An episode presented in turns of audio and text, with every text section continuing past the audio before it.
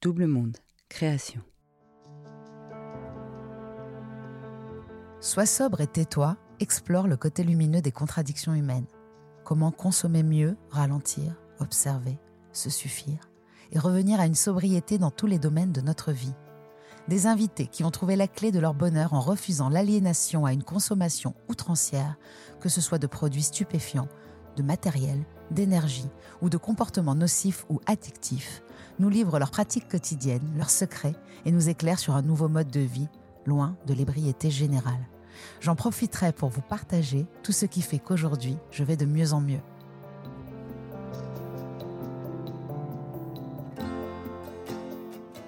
Bienvenue dans Sois sobre et tais-toi, la capsule lumineuse de contradiction.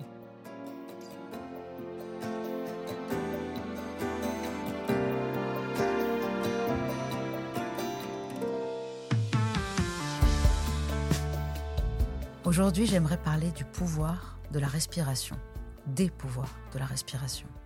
Parce que c'est un trésor à la portée de tous.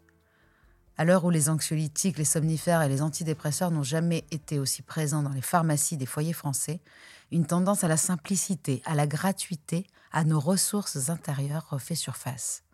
Une sorte de sobriété. Nous pensons tous savoir respirer. Pourtant, nous avons souvent une mauvaise façon de le faire.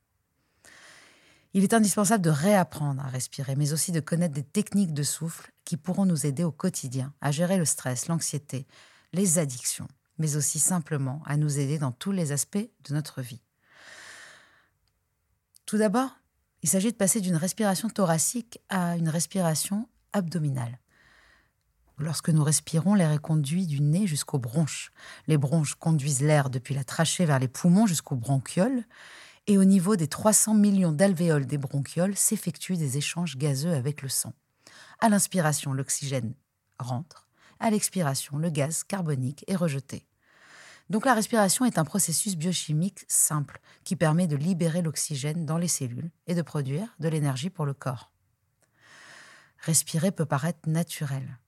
Pourtant, si on est honnête, nous n'y pensons que très peu et ne pratiquons pas tous une respiration complète, c'est-à-dire abdominale. La respiration thoracique qui s'effectue de manière inconsciente est la plus fréquente. Elle ne fait travailler que le thorax au détriment de l'abdomen et ne sollicite que très peu le diaphragme. Or, si le diaphragme s'abaisse correctement lors de l'inspiration, le volume des poumons augmente, la ceinture abdominale se relâche et permet au ventre de se gonfler d'air. S'il remonte correctement lors de l'expiration, l'air est chassé des poumons, la ceinture abdominale se rétracte et le ventre se vide naturellement. C'est la respiration abdominale. Et c'est celle que pratiquent les nourrissons. Pour s'entraîner, il suffit 1. de s'allonger sur le dos et de poser les mains sur son ventre. 2. de vider tranquillement l'air des poumons par la bouche. Inspirez profondément par le nez en laissant le ventre se gonfler comme un petit ballon sous nos mains qui se soulèvent. Expirez lentement par la bouche et sentir les mains qui s'abaissent en même temps que le ventre. On peut même aider le ventre en appuyant légèrement avec ses mains. Vous vous rendrez compte que ce n'est pas si simple qu'on l'imagine. Mais en pratiquant cet exercice tous les jours pendant une quinzaine de minutes, ou une vingtaine de respirations suffisent, vous savourerez le bonheur de retrouver une respiration complète et profonde. Les bienfaits sont nombreux. L'état de physique et mental influence le rythme respiratoire, mais le rythme respiratoire lui aussi influence l'état de notre santé globale. Donc de manière insidieuse, la respiration courte et rapide ou de faible intensité va influencer négativement sur le métabolisme, augmentant la quantité de déchets non éliminés. Respirer est donc avant tout un acte de détoxication. Maîtriser sa respiration permet de baisser sa fréquence cardiaque et de moins ressentir la fatigue, l'essoufflement ou l'anxiété. Les différentes techniques de respiration permettent de réduire la tension musculaire, d'atteindre une relaxation profonde, d'améliorer le sommeil et d'obtenir une meilleure concentration et parfois même de perdre du poids. En résumé, on peut réduire le stress, l'anxiété, aiguiser sa concentration, réduire la fatigue. Tout cela permet aussi de se contrôler beaucoup mieux, de contrôler sa colère et donc souvent ces envies de consommer. Il y a différents exercices en fonction des attentes. La respiration est le point commun entre le chant, le sport, le yoga, la méditation, la sophrologie. Elle est le fondement de toutes les méthodes de gestion du stress et des émotions.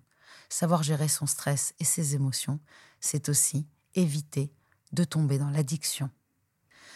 Il y a en outre la cohérence cardiaque, qui permet d'atteindre un état d'équilibre entre le système nerveux sympathique et le système nerveux parasympathique. Il s'agit d'inspirer et d'expirer six fois par minute, pendant cinq minutes, et cela trois fois par jour. Six fois par minute, pendant cinq minutes, et cela trois fois par jour. Comment est-ce que ça se passe?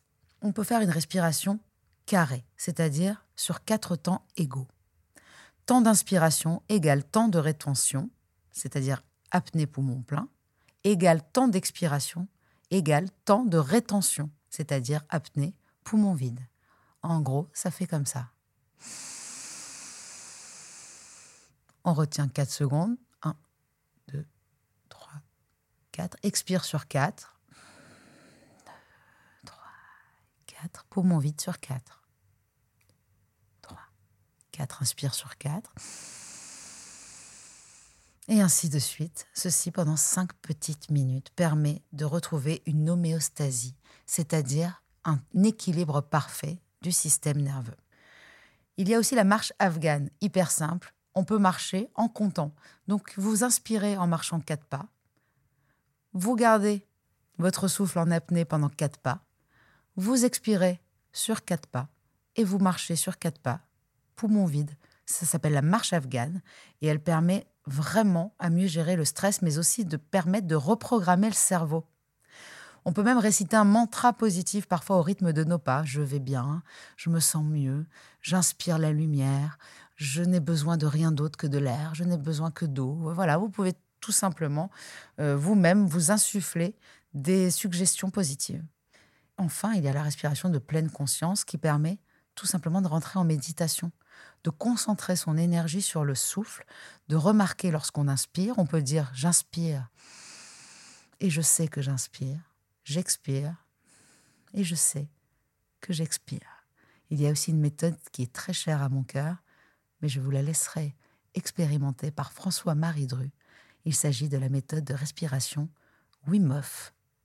La solution la plus simple est presque toujours la meilleure. C'est le principe du rasoir d'Occam, qui a largement fait ses preuves.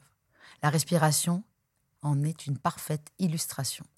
Tout ce dont vous avez besoin, c'est d'une paire de poumons et d'une dizaine de minutes. Cette connaissance peut réellement changer votre qualité de vie, alors respirez. Et pour ne pas en manquer une ligne, rendez-vous sur les réseaux sociaux de Rose, de Double Monde et sur le compte Instagram Contradiction Podcast.